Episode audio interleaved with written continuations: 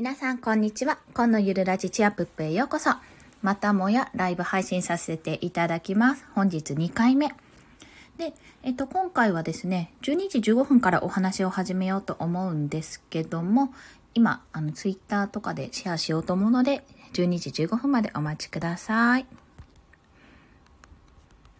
お待ちください。はい。で、シェア。どうやるんだ？これか。あ、レターだった。あー、どうやるんだっけ？あったあった、シェアシェア。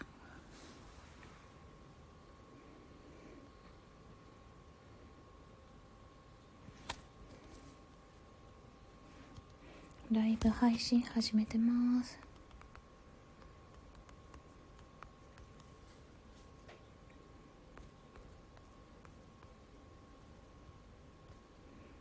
よいしょ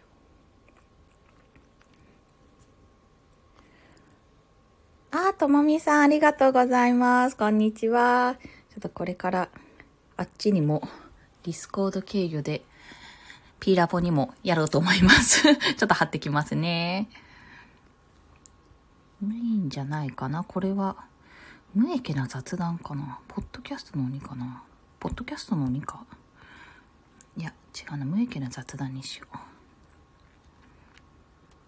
と、ヒア。ヒア。スタイフでライブ配信やってます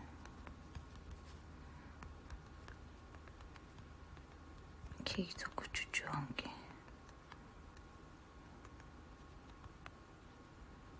案件獲得したのでやったことをお話ししますペンチョぺっちょって音が変ですね。すいません。あ、15分になった。よろしくお願いします。ということでですね、えっ、と、始めていきたいと思うんですが、えっ、と、今回ですね、以前のライブで、私ちょっとプレゼンを今度しますってお話を、まあ、いろんなところでしているんですけども、まあ、そのプレゼンが、まあ、うまくいった、いったんだろうな。案件獲得したからうまくいったので、それのためにどうしたか、まあ、何をしたかっていうのと、今後ちょっとどうしていかなきゃいけないか、今後やるべきことですね。そちらをちょっとまとめてお話しします。で、結構ね、あの、3つのポイントっていうふうにお話ししたかったんですけども、3つじゃちょっとまとまりきらないので、結構長めにいろんなポイントでお話ししていきます。まず、前提条件として、まあ、どんな相手席だったかっていうことと、まあ、どういうことをしていきたかったかっていう提案内容ですね。そちらをお話しします。まず前提として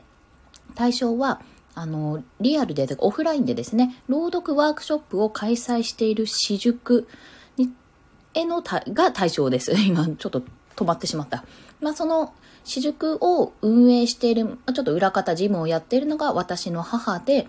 まあその母はほぼ無償で、ほぼってか、うん、無償でだな、やっていて、まあなんか見ててなんでこんなの無償でやってんだろうなと思いながら見ていたんですが、まあそういったこともあって、その私塾を少しね、マネタイズしようっていう話になったんですね。で、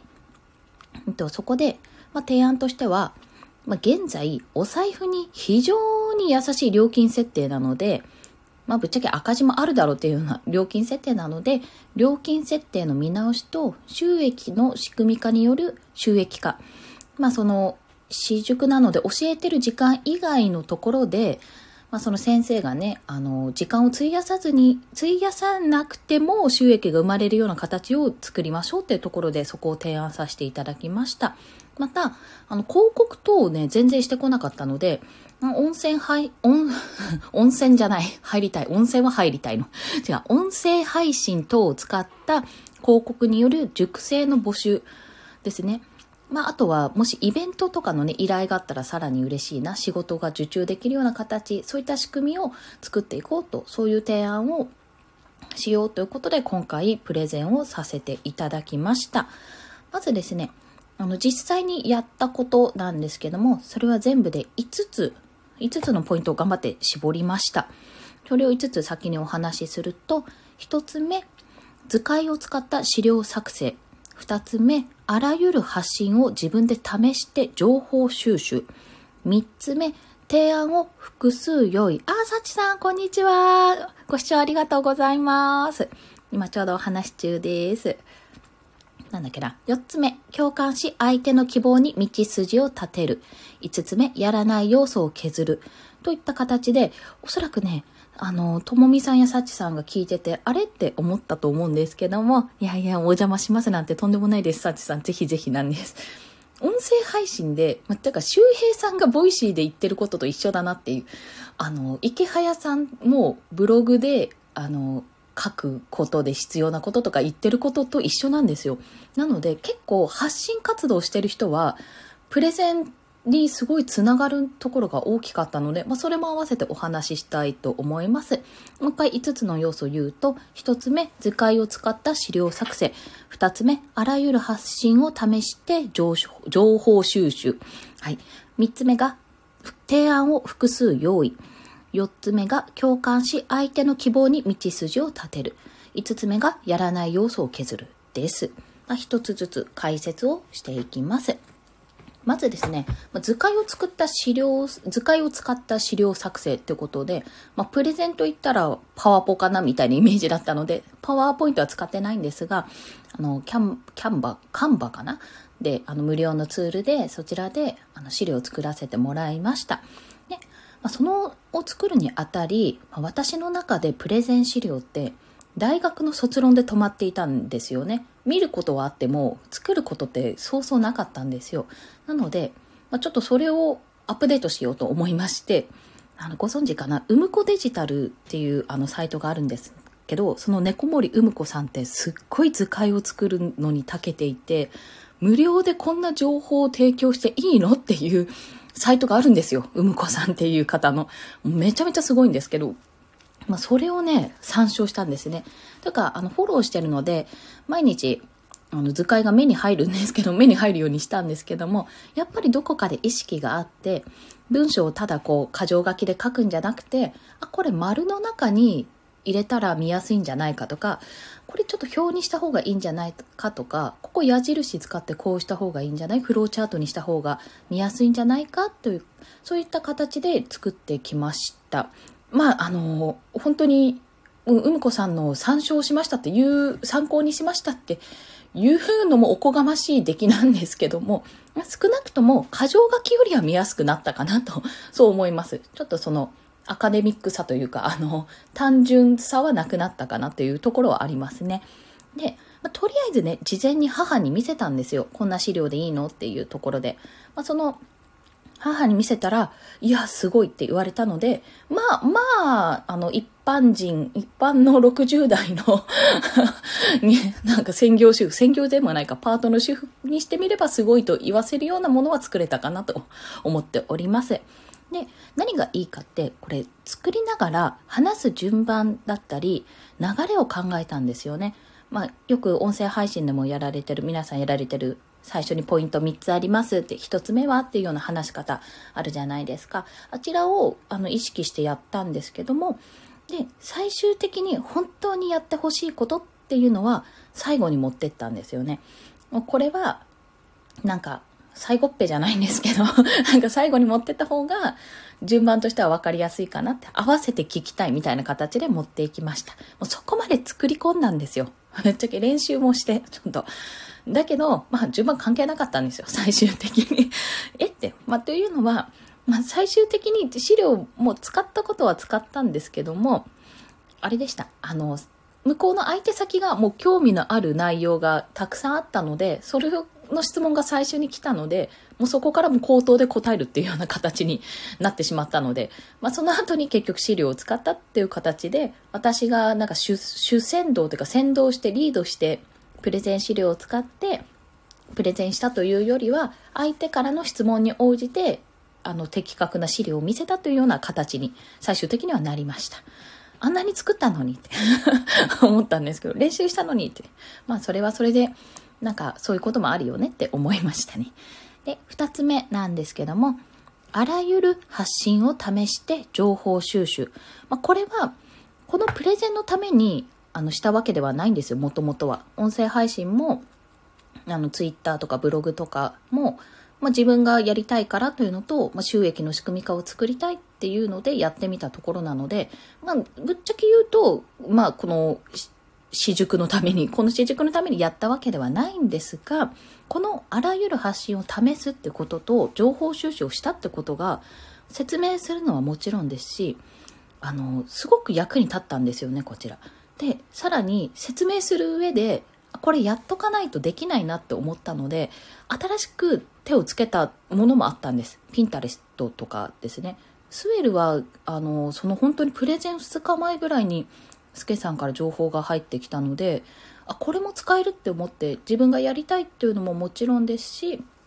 あの、これも使えるなと思ってやってみたのもあったんですよ。それもちらっとお話できましたし。何よりね、英語のできる相手先なので、方なので、先生なんですけど、なので全然その海外ツールをお話しするのも苦じゃなかったんですね。私より、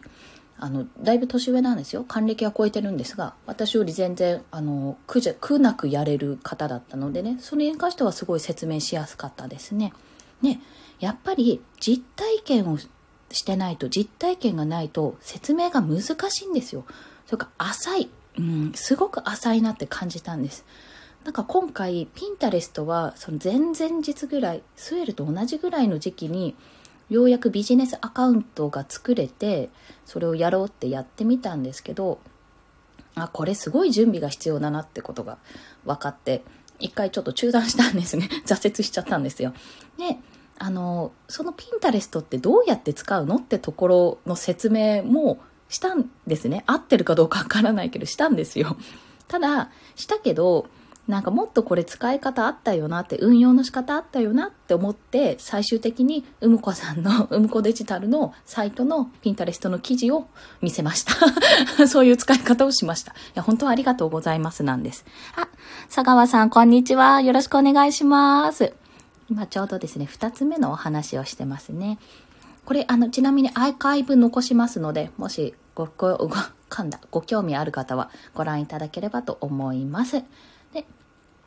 そうですね、補足程度でお話ししたってところですね。やっぱり自分の理解がプレゼンには一番重要なんですよ。やっぱり分かってるかどうか。これはもうプレゼンというか発信にあたって理解してるかどうかってすごく必要だし言葉の重みが全然違うってことを本当に痛感したんですね。ただ、まあ、今回は時間もあの限られてましたし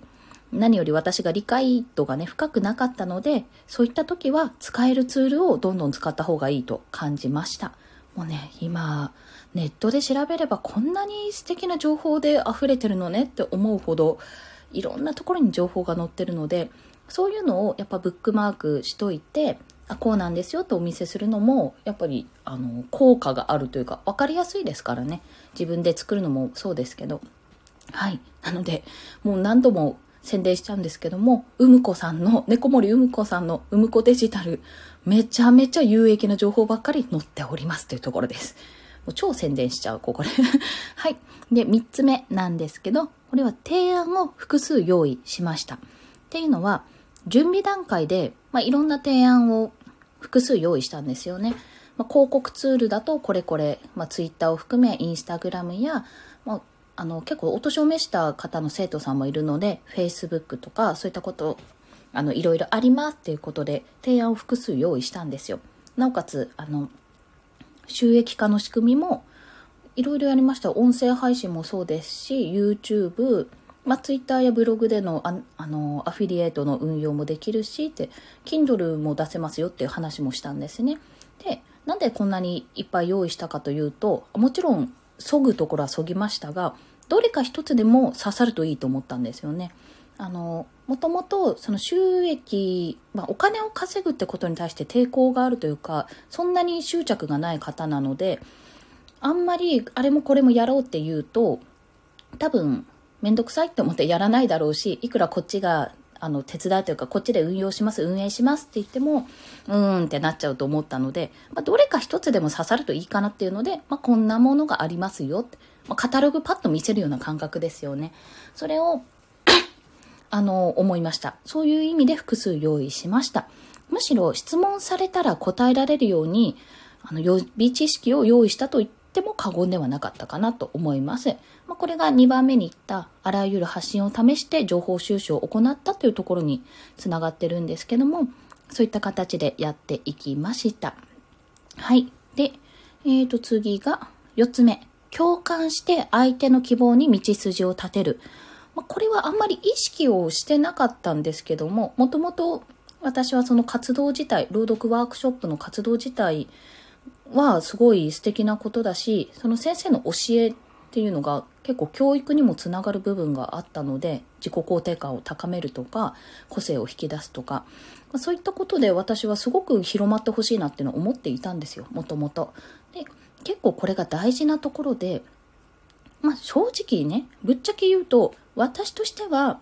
まあ、実績も詰めて案件獲得してお金もらえる仕事ゲット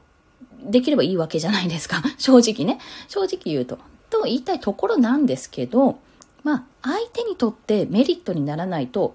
プレゼンの意味がないですよね。っていうとこ。まあ、相手がどうしたいか、それには何が使えるか。相手が、まあ、今回の場合で言うと、ちょっとやってみようかなって思ったんですよ、きっと。ちょっと広告とかも、あの、事務所に所属してる方なんで、事務所からももうちょっと発信しなさいって言われたっぽいんですよね、どうやら。で、それで、じゃあそれには何が使えるかっていうところもそうですし、今回その朗読ワークショップというところで、その受講生の人、塾生の人は朗読をするわけですよ。でやっぱりその朗読がどんどん上達していく様っていうのは、発表会とかでね、もうできるんですけど、やっぱりちょっと記録として残したいじゃないですか。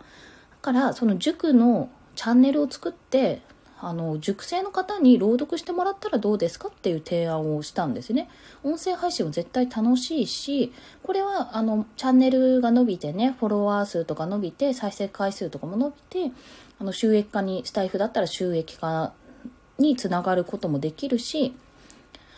なんせあの良い宣伝効果になるのでこの人がこんな最初はガチガチで初心者だったこの人が1ヶ月でこんなに朗読上手くなりましたとかこんな風に聞かせられるようになりましたっていうのを見せれば、まあ、熟成ゲットにもつながるじゃないですか。だかすごくいいツールだと思ったんですよね。で、そういったことに私はちょっとあのフォーカスを当てて、先生がどうこうするっていうのももちろん大事なんですけどもって生徒さんの成長のためとかそういったのを見せるためにも広めるためにも使ってみるのはいかがですかっていうような形でお話をしました、まあ、それから派生していろんな形でどんどん提案をしていったんですね。で私自身ねやっぱりすごくその今の活動で活動をやりながらできることやもうどどう展開できるかなっていうことをあとはやったら面白そうってことをすごく考えてたんですよ。それ自体やっぱり私も朗読ワークショップってなんかめっちゃ楽しそうだなって思いますし入ってる方が本当に若い方から先生より年上の方いるんだと思うんだよねおじいちゃんおばあちゃんどころかおじいちゃんおばあちゃんとかねそういった方までいるので老若男女 老若男女ですね問わずできるってところもいい観点だなと思ったのでじゃあどう広げていけるかなっていうところで考えて提案をしていきました。やっぱりその相手の気持ち相手がどういうふうにしていきたいかっていうところをまあくすぐるじゃないんですけどもそこをやっぱ汲み取ってじゃあ私これについてはこう考えたんですけどどうですかねって形に持っていくとまあ、相手も共感してくれるしいやいやじゃあこっちの方がいいなっていうような話もできるしそうやって一緒に組み立てることができると思います。で最後5つ目なんですけどもやらない要素を削るっていうところ。これがよくねあの周平さんとかがおっしゃってることなんですがこれはね土壇場のバカ力というかよく言葉が出てきたなって、なんかもう自分がペテン師になったような気分にさえなったと思うんですけど、でもね、本当にそう思ったから言えたんだろうなっていうのは思ったんですね。で、それは何かというと、まあ、冒頭でもちょっとお話ししたんですが、今回のプレゼンの相手の方は、まあ、お金を稼ぐことに抵抗を感じていたんですね。まあ、要は、自分なんてそんな全然安くていいですって最低限もらえればいいですっていうようなプロの方なんですよ。もう 何を言っちゃってるんだっていうとこなんですけどね。で、まあただ、あの、やっぱりそこは個人的には料金をちゃんと適正な価格で設定するのってその人の価値にもつながるし、まあ、なんていうんですかね、あの、能力の安売りというか、まあ、時間の切り売りの安売りというか、結局そういうことにもつながるし、まあ、うんと、ちょっと言い方悪いかな。まあ、言い方悪いけどいいか。あの、変な人が来やすいんですよね。やっぱり 安いと。なんか、そうん、変な人が来やすい。うん、まあなんか、あの、引き寄せちゃうんですよ。もともと引き寄せる方なんですけど、ちょっとね、あの、距離感の近い方とかね、来ちゃったりして、あの、先生、対応に困ることがあるんじゃないかなっていうことも感じたりしてたんですね。まあ、そういうのをね、あの、事務所を通してくださいみたいな感じで言うのが、私の母親がやってることだったらしいんですけど、まあ、それはちょっとさておいて、ただ、あの、やっぱ単価を上げるとか、お客お金を顧客に払ってもらうことに抵抗感を感じるのであれば、じゃあその抵抗感をなくすためにはどうしたらいいかって考えたんですよ。で、まあそれのうちの一つが、今その一つのワークショップやる、参加するにあたって料金を払ってるっていうようなことだったんですけど、それをあの月額会員制度にっていうのも作ってみませんかっていう提案をさせていただいたんですね。でも、その、その話を持ちかけた時に言ったのは、まあ、全部で3つだ。3つのポイントがあるんですけど、そうですよね。価格低いとお客様の質が下がるじゃないですか。ただ、あの、先生的には、その、なんていうんですかね。そのお客様の質が下がったとしても、そのお客様も大事にしたい。まあ、生徒さんとして大事にしたいっていう、なんていうか、あの、すごくギバーって感じ。ギブ、ギブ、ギブ、ギブ、ギブみたいなところがあるんですよ。で、ギブギブしときながら、あ、無理って思った時にスーって引いていくんで、もう、もうって。もうって。私も聞いた話なのでね、わからないんですけど、引くくらいなら、そんなダメだよって近づけちゃダメでしょってちょっと思うところがあったんですよ。まあそ、そんなこと言ったらね、あの、いい、すごく、すごく年上の方にそんなこと言うのもあれなんですけど、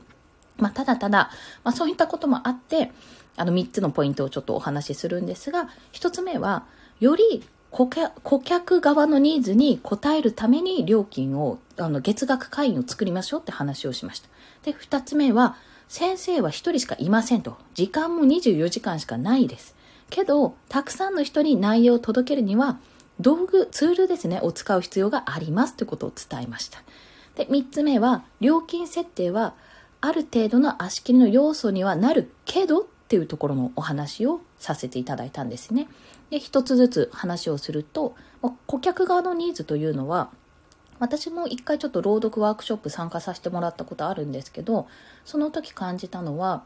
あの、人数によって一人一人にフォーカスする時間ってやっぱ変わるじゃないですか。3人だったら、まあ、1時間のワークショップ3人しかいなかったら、単純計算で20分ずつもらえますよね。まあ多分変動はありますけどね。でもそれが6人になったら10分になるし、まあ、12人になったら5分ずつになっちゃうじゃないですか。そういった形で同じ料金払ってても、やっぱり自分が指導してもらえる時間の量に変化があると、やっぱり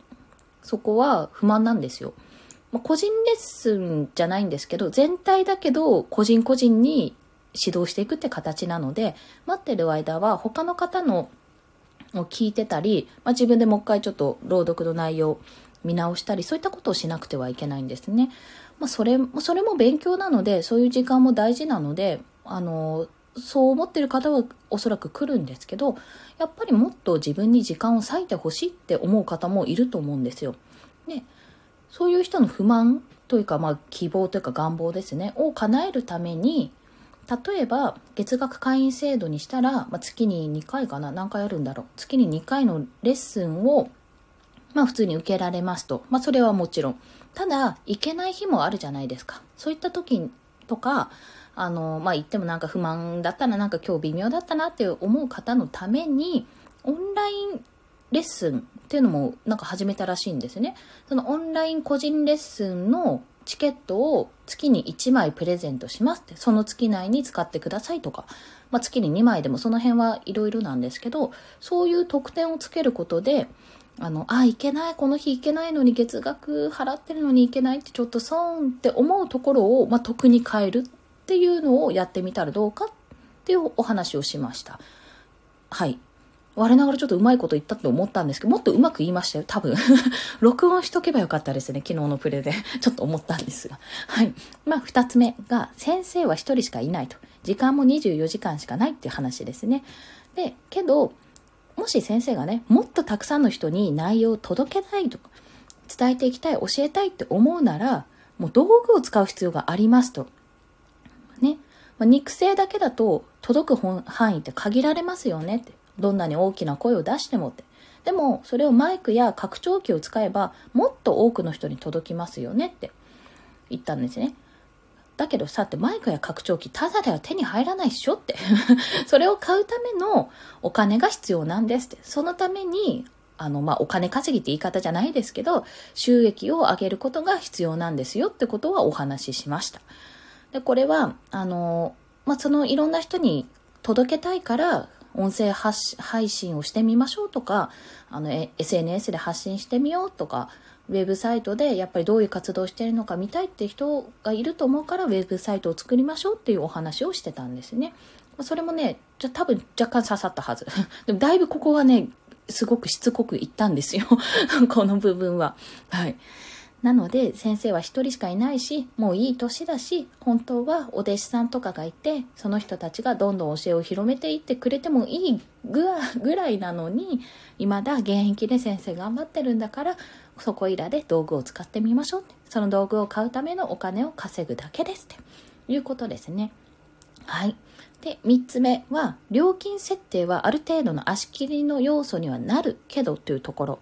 まあ、あの人類みんな兄弟というような、ね、優しい優しいというかもう受け入れ体制のそういった方なのでまあそこはね足切りの要素は作っとかないとなって思ったんですね。で絶対不満は漏らす人出てくるはずなんですよ。あのそこは。やっぱりお客様の質が下がるってあの佐川さんもあのコメントいいてるんですけども本当にそうなんですよ。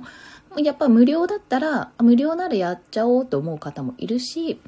500円だったら500円の価値を見出してやる人もいるし逆に500円でいいんですかって思う人もいるんですよ。こんなもっともっと高く支払いますよって方もいるって。もうまちまちなこう価値観の人が集まってくるのでやっぱりそこで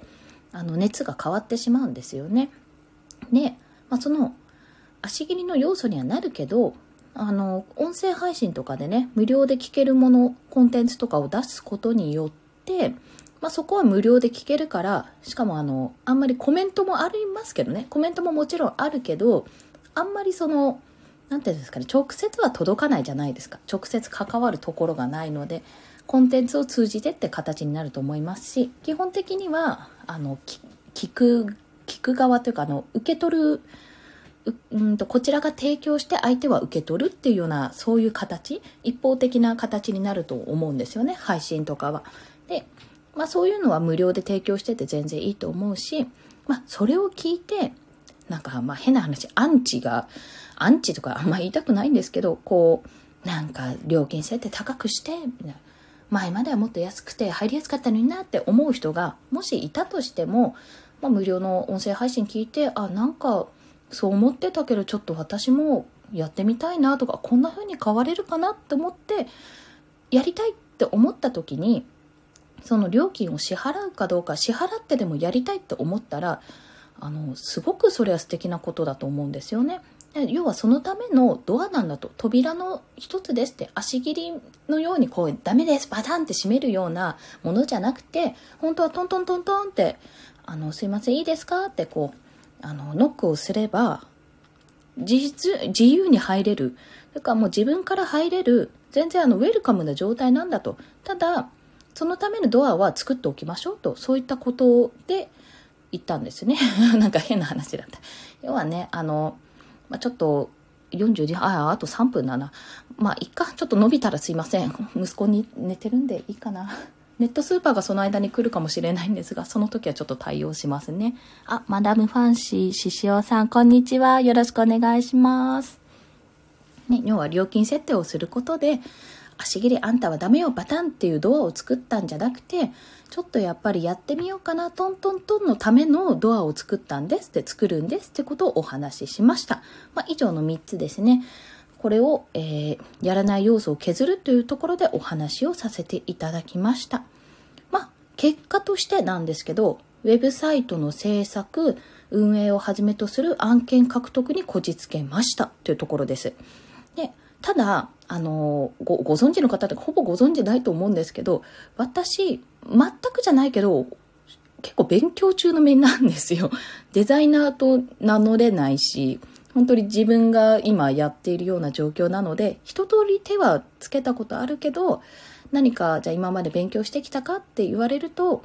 うん、まあ色の勉強はしたし、イラストの勉強もしたけど、あの週末の社会人、なんかあの専門学校の社会人講座みたいなのにちょっとやったくらいだしなーっていうところなんですね。なので、まあちょっと、そんな料金をもらってやるのもおこがましいというような状況に思えるっていうか状況なんですよ。もう言ってしまえば。でも、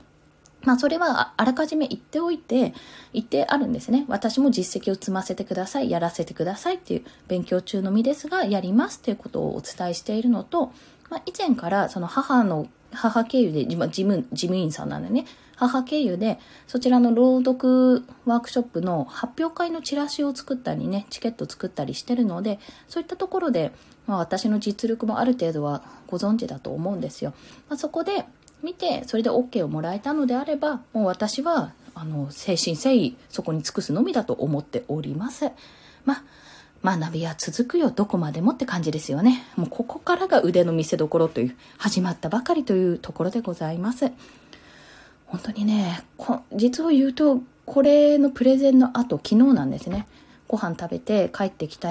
帰ってきたんですけど、倒れましたね。眠ってなんで。もうね、きつかったんですよ。なんか、いろいろ得た、いろいろこんな思いがあるんだってことですっごくいいお話聞いて、わーと思ったんですけど、それ以上にね、なんか自分使ったんだなと思ってびっくりしました。結構ね、体力削られるんだなって思いました。まあそれはちょっとごめんなさい、余談で。まあ最後に、まだちょっとちらっと裏話っていうのは、これは一番最後に話そうか。えっ、ー、と、あ、いや、違うな。ちらっと裏話ですね。まあ、の前にこれから何をしていくかってところなんですけども、もう一言で言うと、あの、ウェブサイトの運営とか制作とかに関する、もうとりあえずやってみて、試してやってみて失敗して試してやってみて失敗しての繰り返し。がこれから待っております。まあ、あの具体的に言うと、ウェブサイト制作、SNS のアカウント作成、あの、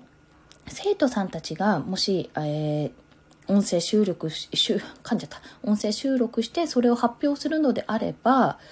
ちょっとね、あの、音声データを私のところまで持ってきてもらって、私の方でアカウントを作って発信するってことをしないといけないので、ちょっとね、そこがうまくできるかなっていうところがあるんですよね。そして全員っていうか先生含め iPhone ユーザーじゃないってところにおいってなって、もう経費で iPhone 買ってもらおうかなって思ってるようなところでございます。まあ私も使ってない、まあ、使目覚まし時計代わりに使ってる iPhone あるので、それでできるならやろうかとは思うんですけどね。はい。まあそういったことをちょっと続けて、あの、これは継続的に運営するのでね、そこの塾が潰れない限り、私がクビにならない限りは続けていくものなので、また、いろいろ思ったこと、感じたこと、勉強になったこと等は、今後発信していく予定でございます。はい、すいません、延長します。そして、まあ、ちらっと裏話っていうのがありまして、というのは、スタッフの、まだ、あの、お会いできてないスタッフの方がいるんですよ、一人。その方がですね、おそらく、すんごいそのビジネス感覚が鋭い方だと思うんですよ。っていうのは、まあ、あんまりお会いしたことないんですけども、あの、ご自身も表現される方ですし、うん、えっ、ー、と、なんだ、団体を運営されてるんですよね。確か自分で立ち上げて運営してるんじゃないかな。で、やっぱりね、朗読じゃなくて、基本はその先生も演劇なんですけど、皆さん、演劇の運営って結構ね、シビアなんですよね。そこは。うん。高いよって、え、なんで一公演こんなするのって思う方いると思うんですけど、いやね、結構ね、大変なんですよ。場所代とか、あの、チケット代とか、いろんなことにお金かかるのに、本当かかるのに、売れないと、チケット売れないと赤字になるっていうね、恐ろしい業界ですよ、エンターテインメントは。まあ、その分だからね、あの、売れればすごいんですけど、まあ、そういったこともされているので、結構ね、そこら辺はシビアなはずだと思ってるんですね。その方とね、今度具体的な料金設定、月額会員制度をやるなら、料金設定のお話を、ね、それ以外にもね、する機会を作らなきゃいけないって思ってるんですよね。まお話ししないと。母経由で伝えてはもらってるけど、やっぱりより具体的に直接こうしていきましょうってことはお話ししたいなとは思ってるんですが、まあ、ぶっちゃけ怖いんです。めっちゃ怖いんですよっていうのは、あの、意識してるのが、ものすごく相手の時間をもらうということを強く感じるんですね。その方に対しては。相手にとってメリットのある時間を提供しなくてはいけないってものすごく感じるんです。まあ、そういう感覚を持たれる相、持たれるというか、持持たれるどちらそういう感覚になるんですよねその方、まあ、あまり関わってないからそう思うっていう勝手にイメージができてるだけかもしれないんですけど要はね私まだ勉強中で実績積んでるところにあのそういう機会いただいてありがとうございますなんてゆるい気持ちでやってらんないよっていうところ。あ来た。少々お待ちください。よいしょ。ちょっと待ってくださいね。予防。あありがとうございます。お願いします。ネットスーパーが来た。で、まあそんなお話です。で、何ですかね。あ、なので勉強中なんて言ってられないので、もう本当にやるからにはめっちゃ準備して、100%話せることなんて絶対ないから200%ぐらいの準備で臨もうかと思っております。まあこれ段取り8割とよく言ったものの、前準備も大事だけど、日々の学習も非常に大事という、そういったお話でございました。ということでごめんなさい。ちょっともうネットスーパー来て時間も過ぎたので、ここいらで締めさせたいと思います。今日もお聴きくださりありがとうございました。ごめんなさい。ぶった切りみたいになっちゃって。それでは、また配信とお楽しみください。コンでした。では、また。